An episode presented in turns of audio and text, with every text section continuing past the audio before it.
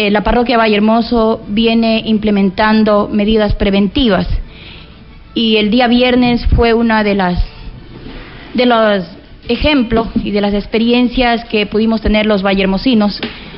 en base a la, al aporte de la Secretaría Nacional de Gestión de Riesgo de capacitar a personas para que implementemos los planes preventivos de riesgo.